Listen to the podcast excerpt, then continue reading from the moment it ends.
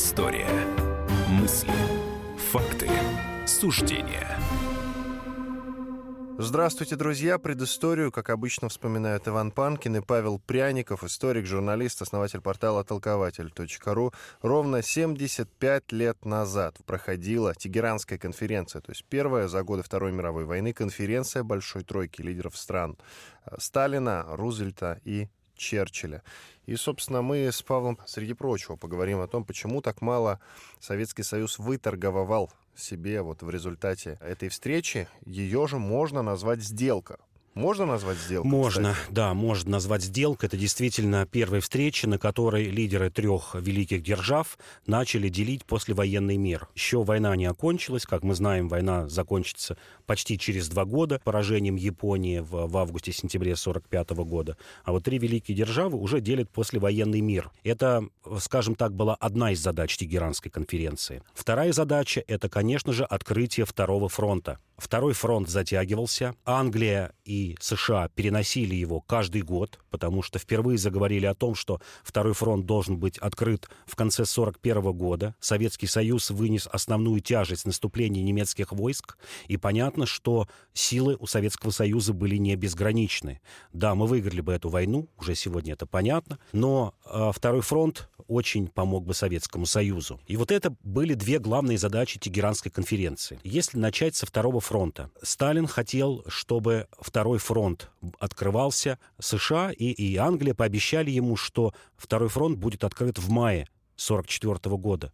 Но даже здесь обманули. Мы знаем, что вторжение во Францию началось 6 июня. Ну, кажется, месяц, какая разница, но надо понимать, что этот месяц упорных боев на Восточном фронте стоил жизни сотен тысяч наших солдат. С другой стороны, стал вопрос, где открывать этот второй фронт. Потому что в это время, ноябрь-декабрь 43 года, американцы и англичане настаивали на том, что давайте откроем второй фронт на Балканах. Будем высаживаться не во Франции, а высадимся в Греции, ну, на территории современной Греции, Албании, Болгарии. Вот оттуда пойдем э, наступать на Гитлера. А с Чем... такой вот с тактической точки зрения в чем выгода? А, выгода была в том, чтобы не дать Советскому Союзу проникнуть в Восточную Европу. Если бы это вторжение состоялось именно на Балканах, как англичане планировали, что мы встретимся с советскими войсками примерно на советско-румынской границе, не дадим Советскому Союзу проникнуть дальше. Очень хорошо была подготовлена советская делегация нашей разведкой к Тегеранской конференции. Уже начиная с лета 43 1993 года наши резиденты в Лондоне и Вашингтоне начали присылать сообщения, чего хотят от этой встречи добиться американцы и англичане. Тогда же мы поняли, что, например, уже летом 1943 года Англия была подготовлена для открытия второго фронта. У нее был уже экспедиционный корпус 550 тысяч человек. Перейти Ла-Манш, вы знаете, в самой узкой точке, это 40-60 километров, это не так сложно. И, в общем-то, можно было уже летом 43 года открывать второй фронт. Он, кстати говоря, был открыт формально, потому что в это же время как раз англичане и американцы начали наступать на Сицилии. Сначала высадились в Северной Африке, а затем высадились на итальянской территории. Но силы, конечно, были э, у англичан и американцев минимальны. Уточни, пожалуйста, а почему все-таки э, решили высадиться в Нормандии, а не на Балканах?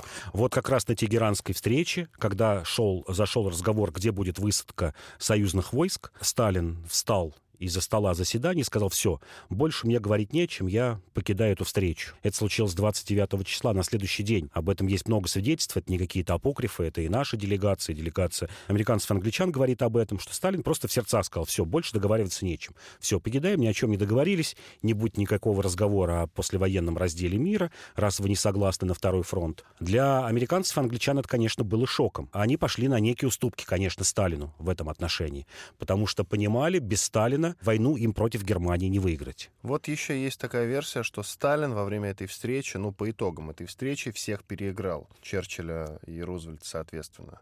Вот это, эта формулировка просто гуляет по интернету, она принадлежит разным статьям, разных историков. Вот э, ты можешь что-то э, как-то прокомментировать это? Сталин, конечно, хотел большего от этой встречи. В этом отношении, конечно, американцы и англичане в какой-то мере Сталина переиграли. Ну вот давайте посмотрим, какие были, например, у американцев, англичан и Советского Союза представления о будущем ООН. А американцы настаивали на том, что должна быть единая организация Объединенных Наций, которая будет ну, регулировать международные отношения. Одна. Сталин настаивал на том, что нужна отдельно еще европейская организации государств и дальневосточные. Соглашался, что пусть будет ООН, но будут еще две ей равнозначные организации. Такой прототип, кстати говоря, Европейского Союза. Вот когда говорят, что Европейский Союз, это вот придумали англичане, немцы и французы, это немножко не так. Это была общая идея в середине 40-х годов, в том числе и Советского Союза. И, кстати, до 46 -го года рассматривалась вероятность, что Советский Союз станет одним из основателей Европейского Союза. Вот как ни странно. Это вот первое, на что американцы и англичане не пошли пошли, все же пошли на ООН. Дальше это, конечно, территориальные претензии Советского Союза. Одна из главных, скажем так, задач Сталина была взять полностью Восточную Пруссию. И вообще одним из главных вопросов был польский вопрос. Что делать с будущей Польшей? Сталин говорил, что Восточная Пруссия должна войти полностью в состав Советского Союза. А полякам мы отдадим территорию, ну, Восточной Германии, это Силезию, Померанию. И также мы заберем территории, которые были присоединены к Советскому Союзу в 1939 году. Западная Украина и Западная Белоруссия. Англичане американцы посчитали, что это будет слишком большой подарок Сталину.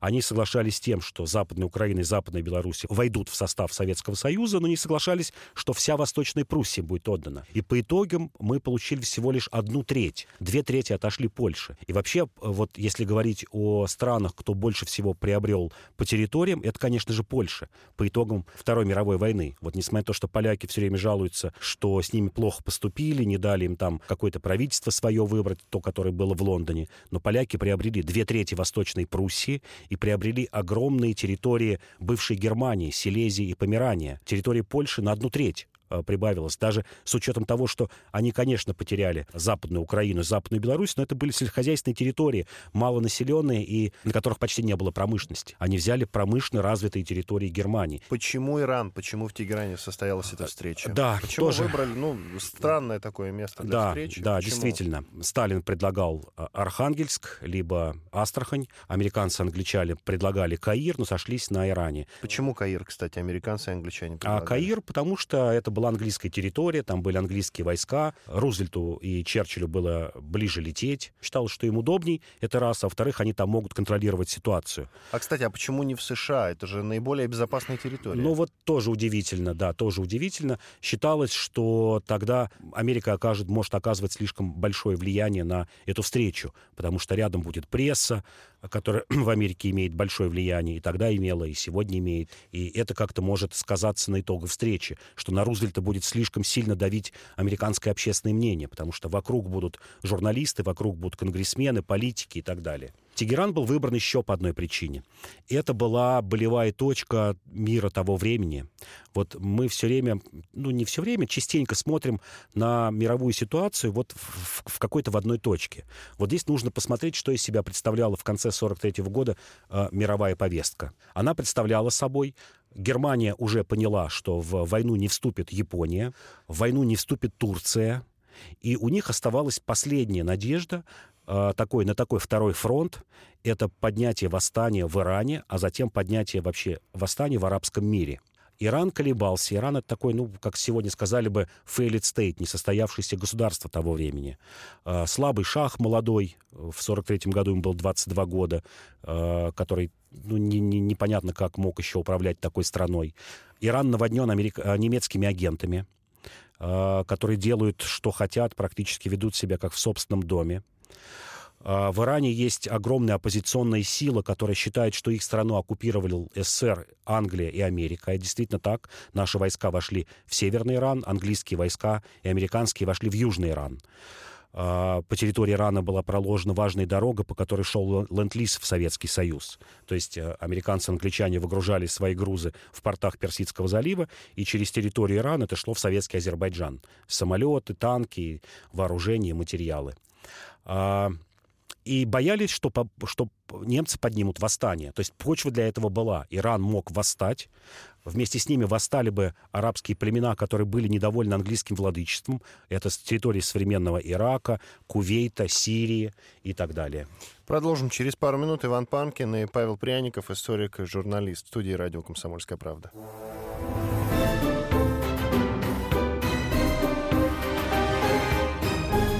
Предыстория. Мысли, факты, суждения. Мы его сделали. и качай мобильное приложение «Комсомольская правда» для iOS. Фото, видео, статьи и прямой радиоэфир.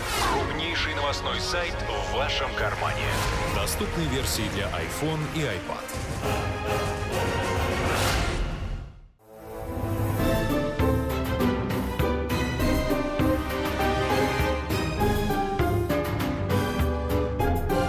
Предыстория. Мысли. Факты. Суждения.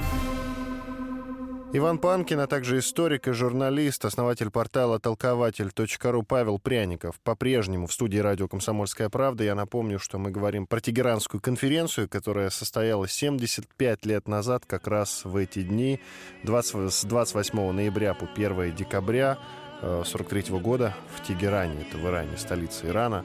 Вот как раз сейчас вы слышите мелодию из кинофильма «Тегеран-43», которую замечательно исполнил Шарль Азнавур, которого как раз в этом году не стало.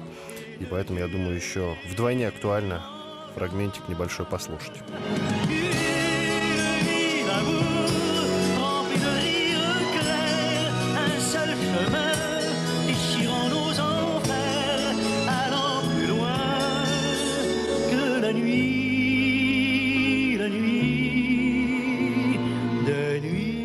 Павел, ну ты, как мне показалось, не договорил. Почему немцы э, собирались поднять восстание? Почему иранцы собирались поднять восстание? Немцы что, в Иране чувствовали себя обиженными? Да, да. И, ну, я не понял, немцы вообще-то были мировым агрессором. Стоп. Да. Тогда о каком, я не понимаю, восстании ты говоришь? Про немецкое восстание, потому что немецкое... Иранцы могли Иранцы... поднять про немецкое восстание, да, про немецкое. потому что считали, что под, под... их страна оккупирована, оккупирована англичанами и, и Советским Союзом. Да, англичанами, американцами и Советским Союзом. Теперь все понятно. Да. И кроме этого, это считали и окружающие э, Иран племена. Ну, территории государства тогда еще не было. Это территории нынешнего Ирака, Кувейта, в Сирии и, и Палестины. Не надо забывать, что, например, в Палестине было сильнейшее пронацистское движение движение, что муфти Иерусалима поддерживал Гитлера, а, считал тоже, что территория Палестины оккупирована англичанами, которые, кстати, вошли по итогам Первой мировой войны, а французы вошли в Сирию, что эти территории оккупированы, а немцы обещали им независимость. И для немцев это оставалась последняя точка, где можно было бы открыть второй фронт против Советского Союза. Дальше бы это могло перекинуться на советский Азербайджан, потому что иранские националисты считали, да многие там и сейчас считают, что Азербайджан и, кстати говоря, значительно значительная часть Дагестана — это иранская территория. Когда-то они были действительно частью Персидской империи. Например, территория нашего Дербента, которая находится в Дагестане, это была пограничная крепость, принадлежавшая иранцам. Они мечтали о великом Иране. Плюс рядом была Туркмения, через которую можно было бы перейти и поднять восстание э, в Средней Азии. Это была первая идея э, немцев. Вторая идея была — это убить во время Тегеранской конференции трех лидеров великих держав. Об этом в конце этой части. А пока я предлагаю поговорить все же немножечко о другом. А, я вот что хочу узнать. А чем Тегеранская конференция отличалась от Ялтинской конференции, которая состоялась, насколько я помню, чуть позднее? Да, в 45-й год, Крым. Вот. Да. Да, и, кстати, ее провели в Крыму, на территории Крыму, России, да, да. Советского Союза. Да. А, значит, э, Тегеранская конференция почему-то не рассматривалась, э, тот, не рассматривался тот вопрос, чтобы она состоялась на территории США. Как раз mm-hmm, пресса подавила, mm-hmm, ты сам сказал, mm-hmm, да, конгрессмены. Да. Но, тем не менее, Ялтинскую провели в Советском Союзе. Интересно. Почему, как ты считаешь? Угу. Ну, провели эту конференцию, потому что это была дань уважения Советскому Союзу. Э, в начале 1945 года уже никто не сомневался, что Гитлер будет побежден, что в будущем будет побеждена Япония. Кстати говоря, в Тегеране в 1943 году три державы договорились о том, что война против Японии будет, будет совместной. Как только будет побежден Гитлер, будет открыт фронт против Японии. Это была дань уважения. В, том, в первую очередь, конечно, Рузвельта. Черчилль и снова сопротивлялся, считал, что что лететь в Крым это очень далеко, что давайте сделаем это где-то вот уже на Балканах, Кипр или Греция в Средиземном море. Заодно и там теплее, потому что конференция проходила в начале 45 -го года, еще такая вот конец зимы, начало весны для Крыма. И на этом настоял Рузвельт. Рузвельт уже, видимо, понимал, что это его последние дни. Он буквально через несколько месяцев после Ялтинской конференции умер. Понимал, что э, он должен отдать э, дань уважения Сталину если Черчилль, э, ну, скажем так, недолюбливал и Рузвельта, и Сталина, то Рузвельт, конечно, был на стороне Сталина. Об этом, кстати, много говорит и, и тот факт, что в Тегеране Рузвельт остановился в советском посольстве. Он понимал, ему разведка докладывала, что вас будут прослушивать, что советские спецслужбы будут слушать все разговоры. Он говорит, ну, нам скрывать нечего. Мы на данный момент союзники. Кстати говоря, э, этим занимался сын Берии, Серго Берия был вот тем радиоэлектронщиком, который действительно ставил подслушивающее устройство э, в помещениях американского посольства, и сам потом признавался, что больших секретов не было у американцев. Ну, говорили на какие-то общие вещи. Возможно, где-то во дворике, на улице говорили какие-то, вели секретные переговоры, но в помещениях там, где находился Рузвельт, ничего не такого нового, потрясающего не узнали. Вернемся в 43 год, вот как раз э, в период, э, который предвещал Э, вот эту Тегеранскую конференцию. А какие отношения были у Сталина с э, Черчиллем вообще? Как Черчилль вот в, в этот период э, общался и относился к Сталину? А, Черчилль, конечно же, изменил свое отношение и к Сталину, и к Советскому Союзу. Вот если 41 год, а еще даже если вспомнить 30-е годы, он считал, что Советский Союз — это такой естественный враг что враг хотя бы потому, что Советский Союз все время говорил о деколонизации, о том, что империалистические державы должны отказаться от колоний, и сделал ставку на коммунистическое движение в Индии, в других, э, на других территориях, принадлежавших англичанам. Но во время войны он изменил свое, состоя... Э, свое отношение к Сталину. Э, во-первых, он понял, что это человек интеллектуально развитый, потому что до этого действительно ходила, ну, такая, такое, такая байка или, или отношение было к Сталину, что за него все делают его советники. Ну и войной он руководит да. по глобусу. Как он, э, как звучит? По глобусу, да, что по глобусу войной якобы. По, глоб... да, по да, глобусу. Да, по глобусу. Да, именно так было отношение. Он понял, что это развитый человек, что человек э, тонкий дипломат, у, у человек э, точно представляет вообще картину мира, что, несмотря на то, что, как считалось, СССР это такая авторкия, замкнутая система, которая не понимает западный мир, так как она от него оторвана. Нет, Сталин все понимал о идущих процессах э, в западном мире. Ну, то есть э, Черчилль действительно изменил свои отношения. Он, конечно, не стал другом. Вот Рузвельта можно назвать другом.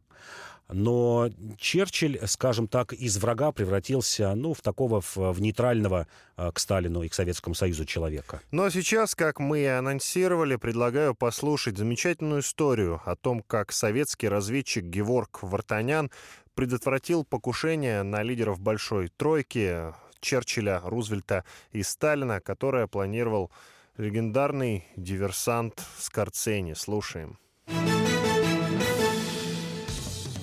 1943 год. Тегеран. В столице Ирана должны встретиться лидеры держав антигитлеровской коалиции. Чтобы сорвать конференцию и вернуть себе инициативу во Второй мировой войне, немцы готовят покушение на Сталина, Рузвельта и Черчилля. Руководство тайной операции Гитлер возложил на Отто Скорцени. На его счету было много успешных спецопераций. Самые известные из них – освобождение из плена свергнутого Бенита Муссолини – Детали тегеранской операции под названием «Длинный прыжок» Скорцени разработал лично. Однако советской разведке стало известно о планах немцев. Помешать им поручили 19-летнему разведчику Геворку Вартаняну. В Иран Геворг попал еще в детстве. Его отец выдавал себя за торговца, но на самом деле был связан с советской разведкой. Именно под его влиянием юноша выбрал эту профессию – Первым успехом Вартаняна было внедрение в английскую разведывательную школу, которая действовала в Иране. Молодой разведчик раскрыл имена агентов, которые готовились для заброски в Советский Союз. Вскоре Вартанян и члены его группы, такие же юные ребята, выяснили, что на лидеров Большой Тройки готовится покушение. Они начали собирать информацию и отправляли ее в Москву. До начала тегеранской встречи оставалось несколько дней. К реализации плана Отто Скорцени по ликвидации лидеров СССР, США и Великобритании немцы приступили в 20-х числах ноября 43-го. Они стремились реанимировать свою обескровленную арестами шпионскую сеть в Иране. Для этого туда были заброшены несколько групп диверсантов. Планировалось, что возглавляемая Скорцени группа уничтожит в Тегеране вражескую разведку. Однако часть из них сразу же попала в руки советских контрразведчиков – Другие находились под постоянным наблюдением Геворка Вартаняна и его товарищей.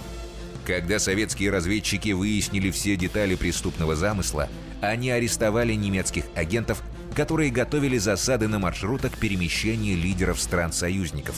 Получив информацию о провале, Скорцени отменил свой вылет в Иран. Позже в своих мемуарах Отто Скорцени отрицал существование этой диверсионной операции. А Геворг Вартанян 1984 году был награжден золотой звездой Героя Советского Союза. О награде он узнал из шифровки из центра, находясь на очередном задании.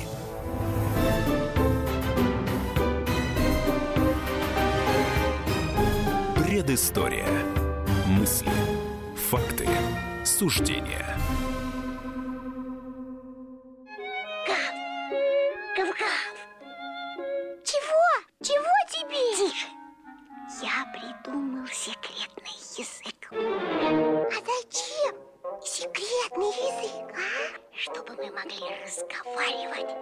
А нас никто не понимал.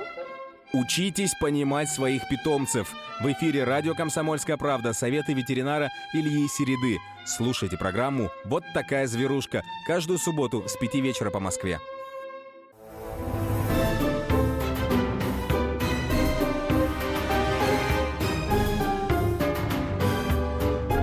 Предыстория. Мысли. Факты. Суждения. Студии радио «Комсомольская правда» по-прежнему Иван Панкин и мой коллега Павел Пряников, историк, журналист, основатель портала толкователь.ру. Ну, конечно, сейчас все обсуждают э, свадьбу короля Малайзии Султана Мухаммеда V и Оксаны Воеводиной, обладательницы титула «Мисс Москва» 2015 года. Вот первая красавица столицы отдала свое сердце 49-летнему монарху. Фотографии с молодой женой король разместил в своем твиттере.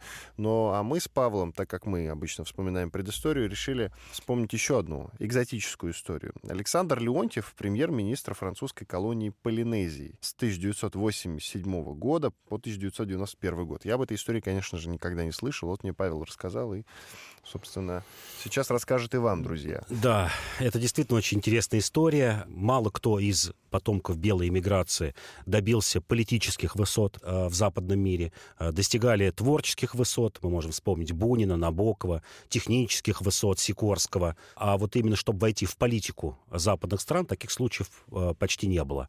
Вот Леонтьев, Александр Леонтьев, действительно исключение. Начнем мы с того, как он вообще появился на Таити.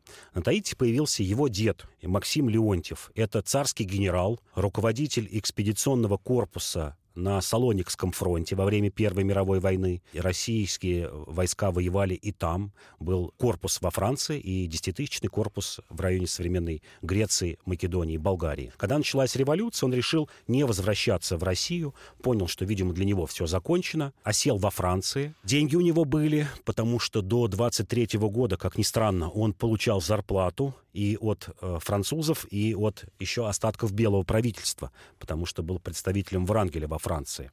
На эти деньги открыл бизнес. Он имел к 1936 году четыре гостиницы и три ресторана на Лазурном берегу. В политике особо не участвовал. Э, считал, что, в общем, не верил в то, что можно победить Советский Союз, и вообще был далеко э, от политики.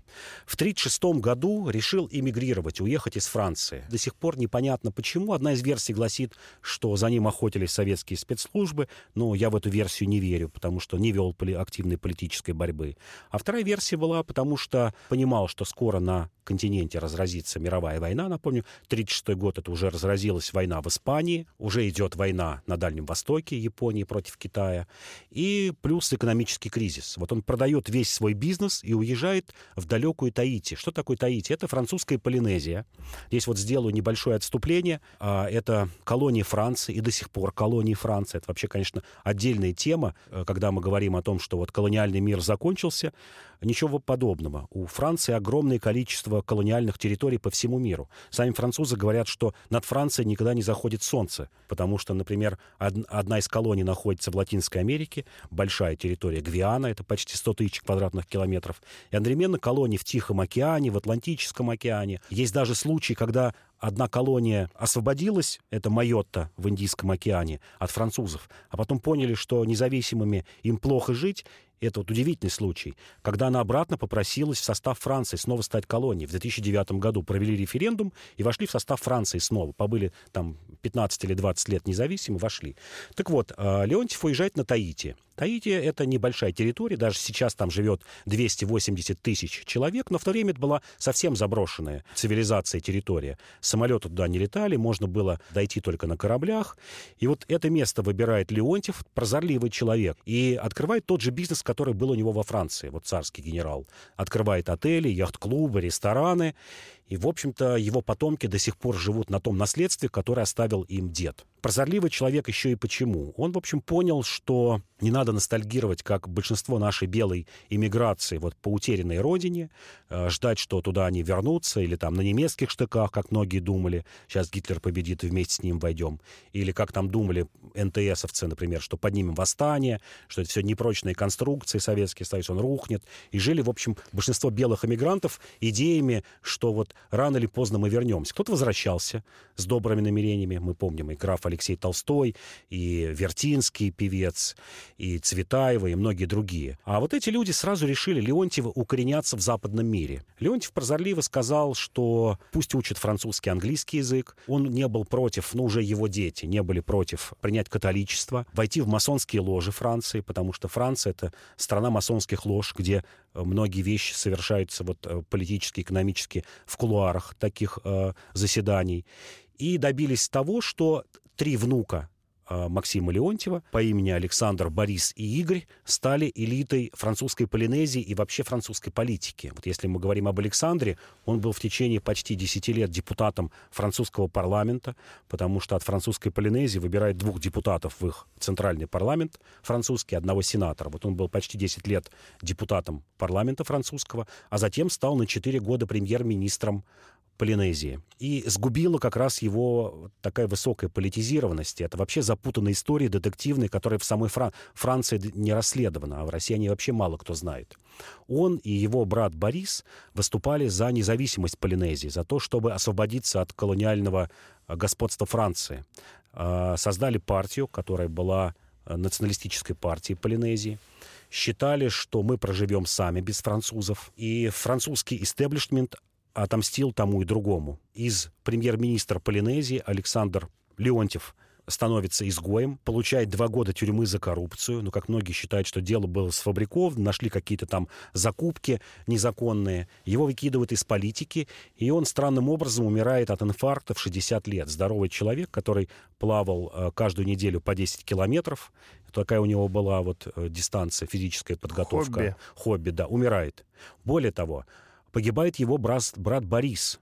Причем погибает вместе с тремя политиками, которые были в этой партии, выступавшие за независимость Полинезии, полетели на частном самолете на какой-то остров, и самолет пропал. Мало того, что разбился, до сих пор не могут найти останки этого самолета. Высказывается много версий, как это произошло, находятся какие-то свидетели, что якобы не закрыли крышку бензобака у этого самолета. Человек, который расследовал, знаменитый французский э, журналист был, сейчас а, даже фамилию вам его назову, звали его Жан-Паскаль Куро, который расследовал вот эти загадочные убийства, тоже пропал загадочным образом там в французской Полинезии. Просто его не нашли в один прекрасный момент. И получилось так, что весь этот клан Леонтьевых и клан вот, эти, вот этой вот политической партии, выступавшей за независимость Полинезии от Франции, э, к 2009 году был разгромлен. Вот здесь надо сказать, что э, все это происходило в нулевые годы. Может, умным или неумным, можно так сказать, ну, наверное, умным, да, оказался только один брат Игорь, который жив до сих пор и руководит а, вот этой вот бизнес-империей Леонтьевых, которая досталась им от деда. А с чем ты связываешь эту детективную историю? А, есть же версии какие-то у тебя? Версии есть. 11 лет шло следствие по, например, гибели брата Бориса и вот этих трех политиков, четырех политиков, получается, Полинезии, ничем не закончилось. Не нашли этот самолет, искали его вроде там с подводных лодок, из самолетов. Искали, кстати говоря, этого журналиста французского Куро, и так и не нашли. А главное, что забросили, что срок давности э, закончился раньше, раньше срока. То есть должен был, как говорят в, в самой Франции, идти как минимум 15 лет следствия. Его закрыли раньше времени по э, Леонтьевым через 11 лет, а по этому французскому журналисту чуть ли, по-моему, не через 4 года. И вот так закончилось, э, скажем так, вхождение русского клана Леонтьевых в большую политику во французской Полинезии. Бизнес у них остался, еще раз повторю, у Игоря, и там у его детей. Он руководит э, отелями, ресторанами, яхт-клубами. Все это оценивается примерно в 100-150 миллионов евро, вот эти все его объекты. Но вот из большой политики их, конечно, выкинули. Сколько сейчас там Леонтьевых живет? А, ну вот есть этот брат Игорь, есть его дети. А, есть еще, кстати говоря, интересная история о генерале э, Смолине, Иннокентий Смолин, этот соратник э, Максима Леонтьева, который тоже вместе с ним уехал в 1936 году. Вот у него не осталось детей, но остались его потомки через э, сестру. Смолина. И есть интересный рассказ, он был напечатан, по-моему, в журнале «Вокруг света» в 1961 году, как на Таити приходит советский корабль, причаливает, а вот только-только совершен полет Гагарина, все таитяне радуются, и на берегу стоит старичок такой седой и боится войти на этот корабль. Э, капитан корабля спрашивает, а чего же вы не доходите? А потом узнает, что это вообще русский человек, начинает по-русски с ним говорить, а это, оказывается, генерал-майор Смолин, соратник Колчака, до 22 года, оборонявший до последнего Владивосток от красных войск. А он боится войти на корабль, думать, что его украдут. Запрут на этом корабле, отправят его э, судить в, в, в СССР. Ну, все же зашел на корабль, капитан его уверил, что ничего с ним не случится. И, кстати говоря, еще два офицера, Мироманов и еще один Попов, э, офицеры, белые офицеры, которые прибыли на Таити вместе с Леонтьевым. И вот потомки Смолина, э, генерала, тоже живы. А, живы потомки Попова и Мироманова. То есть на Таити довольно-таки до сих пор вот такой сильный э, клан Диаспора, диаспора, да, русская диаспора, которые добились успеха. В общем-то, добились успеха. Как ты оцениваешь Полинезии? Его Леонтьева как политика в целом? Вот он же был какое-то время премьер-министром. В целом, как ты его как премьер-министра оцениваешь? А как премьер-министр оцениваю хорошо, и о нем хорошие памяти. Кстати говоря, память он у его брате Борисе, который тоже был политиком, стоял вот в этой партии Леонтьева. Она называлась «Утренняя звезда». А, каждый год в день его гибели, гибели таитяне проводят ну, такой большой обряд поминовения, спускают венки из цветов на воду и вообще помнят о нем хорошо. А, основа их политики состояла не только в том, что Таити должна стать независимой от Франции, а в запрещении ядерного оружия, ядерных испытаний. А, об этом тоже многие забыли, что вот мы часто в наших предыдущих передачах говорили, что, например, Горбачев и Рейган договорились о прекращении ядерных испытаний в конце 80-х годов, а французы испытывали ядерное оружие до 98 -го года вот на тех самых полинезийских территориях, атолл Муруроа и там другие атоллы. А, вот он выступал, а он как раз, напомню, был с 97 по 2001 год, а ядерное испытание последней Франции было в 98 году, во время его правления, и как раз в том числе и он добился того, чтобы Франция прекращала ядерные испытания но на этих территориях, потому что радиационное заражение Э, так и так было.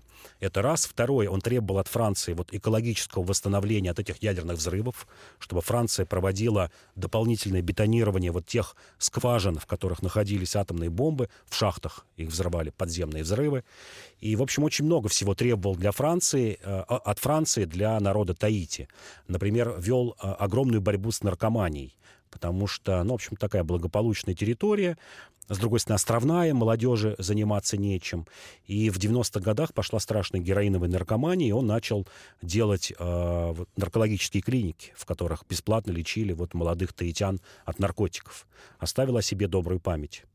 Иван Панкин и Павел Пряников, историк, журналист, основатель портала толкователь.ру. Сейчас прервемся на рекламу, а после нее поговорим про Екатерину Первую в рамках нашего цикла о правителях России. Вот в прошлом мы говорили про Петра Первого, а сейчас поговорим про его жену. Собственно, почему она так и не сумела распорядиться наследием Петра. Оставайтесь с нами.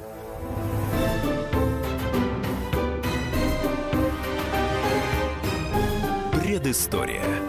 Мысли. Факты. Суждения.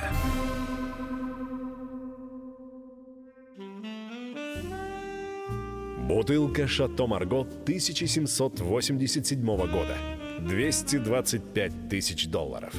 «Феррари 250 Теста Росса» 1957 год. 12 миллионов долларов.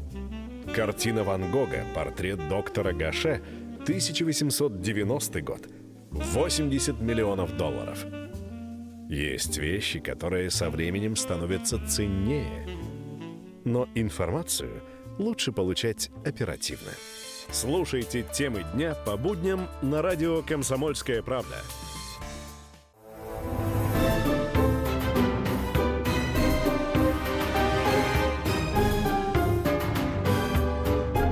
Предыстория. Мысли. Факты. Суждения. Предысторию вспоминают, как я уже говорил, Иван Панкин и Павел Пряников, историк, журналист, основатель портала толкователь.ру. В этой части, в рамках нашего традиционного цикла о правителях России, мы поговорим про Екатерину I, жену Петра I. Была в российской истории женщина-правитель. Это Ольга, конечно. Но после этого был очень длительный перерыв. И вот Екатерина I, которая начала женский век. Женский 18 век. На престол она взошла в 1725 году. Правила не так много, два с половиной года. Умерла в мае 1727 года, но заложила, э, еще раз повторю, преемственность э, женщин во власти. С 1725 года и до смерти Екатерины второй в 1796 году, с небольшими перерывами, 70 лет Россией управляли женщины. Да, формально э, правительницы России и до этого были женского пола. Можно вспомнить и княгиню Ольгу, можно вспомнить, ну, формально, де юре, Э, царицу Марию Мнишек при Лжедмитрии, э, которая взошла тоже формально на престол. Можно вспомнить царевну Софью, старшую сестру Петра I, которая была регеншей при нем и при Иване его брате Пятом. Но, тем не менее, полноценное правление женское, скажем так, освященной церковью, да еще в императорском чине, вот было заложено Екатериной I. А вообще, конечно, удивительный факт, до сих пор историки спорят, и не только наши, но и европейские историки спорят, вообще, что заставило Петра I жениться на ней. Потому что Екатерина I происходила из э, незнатного крестьянского рода, латвийского, настоящая ее фамилия Скавронская, и многие говорят о том, что она была все же не латышка, а латгалка, а Латгалия — это восточная часть Латвии, это балтийские племена, во многом смешанные со славянами и с русскими, белорусами, поляками. Ну, известно, что э, она воспитывалась в доме известного пастора, э, который был первым основателем Московской гимназии, пастор Глюк, а, он ей дал образование. Вот иногда говорит о том, что Екатерина I была неграмотной, там плохо читала. Это, конечно, не так, хотя она была служанкой в доме этого пастора Глюка. Это такой был один из э, первых просветителей э, и людей, относившихся э, положительно к тому, что нужно учить в том числе и простых людей.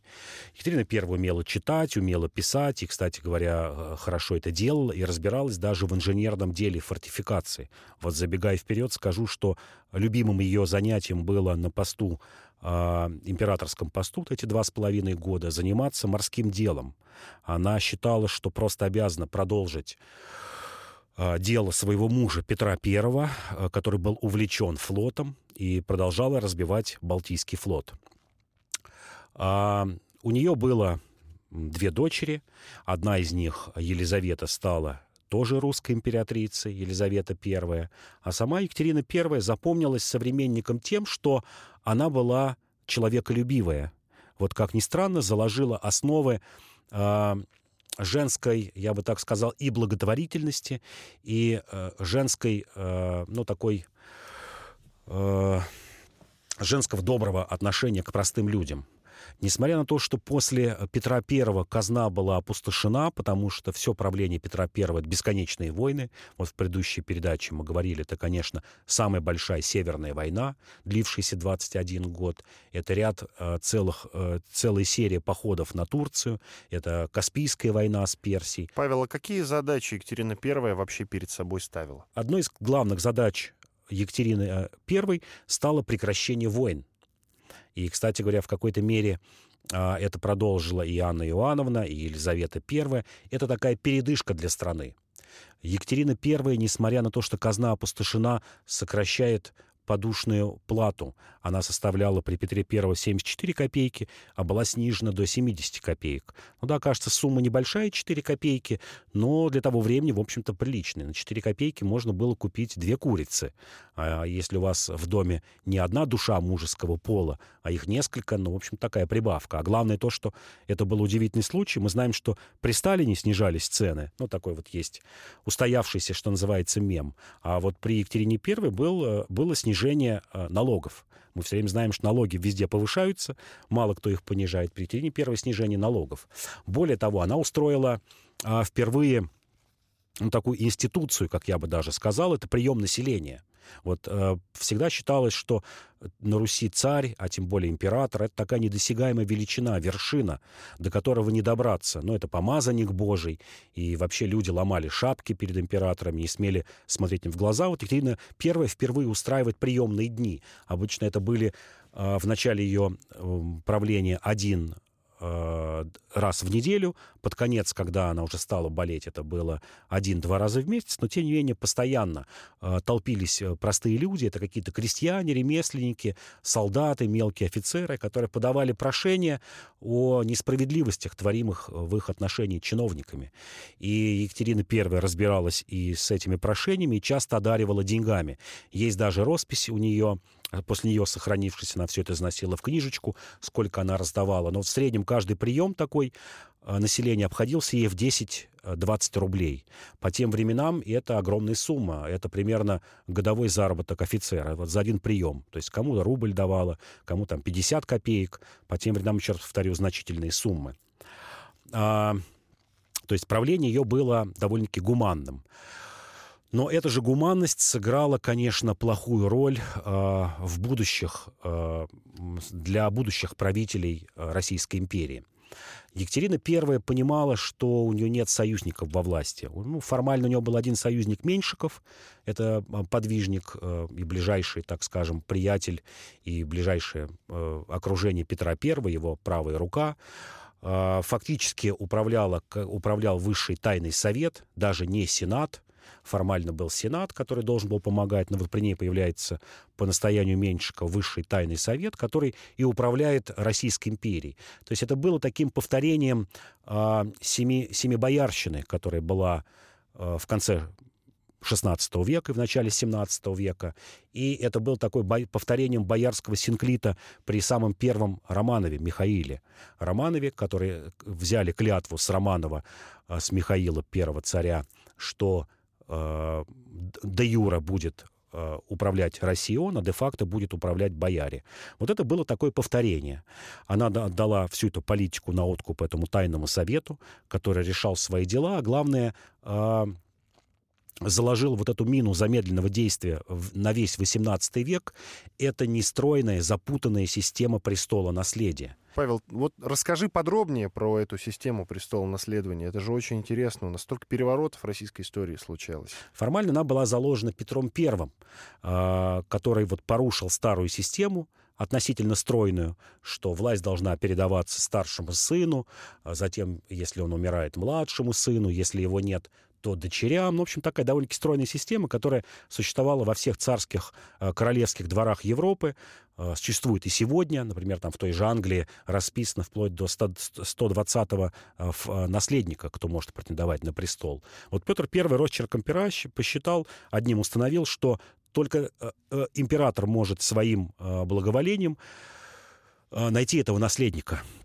Кого угодно может поставить. Вот поставил свою жену Екатерину, которая не была даже дворянкой, была ну, иностранкой, э, слабо понимала, возможно, реалии России, но тем не менее стала императрицей и, э, кстати, радостно знать приняла ее, потому что считала, что это опять будет повторение слабого царя, слабого Романова или там слабого Годунова, с которым они, или там слабые Шуйские, Лжедмитрия.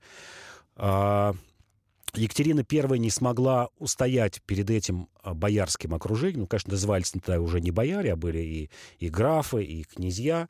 Ну, формально повторяли вот боярские, боярские думы и боярские советы 16-17 веков. И она не смогла устоять перед их нажимом и э, назначила слабого э, императора, малолетнего, Петра II, который правил э, еще меньше, чем, чем она.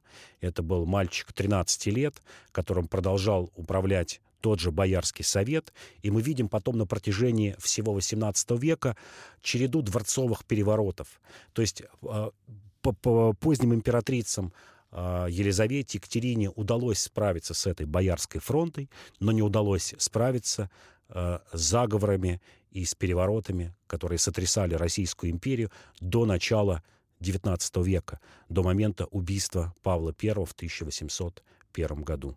Спасибо большое. Предысторию вспоминали Иван Панкин и мой коллега Павел Пряников, историк, журналист, основатель портала толкователь.ру. Всего доброго, до свидания.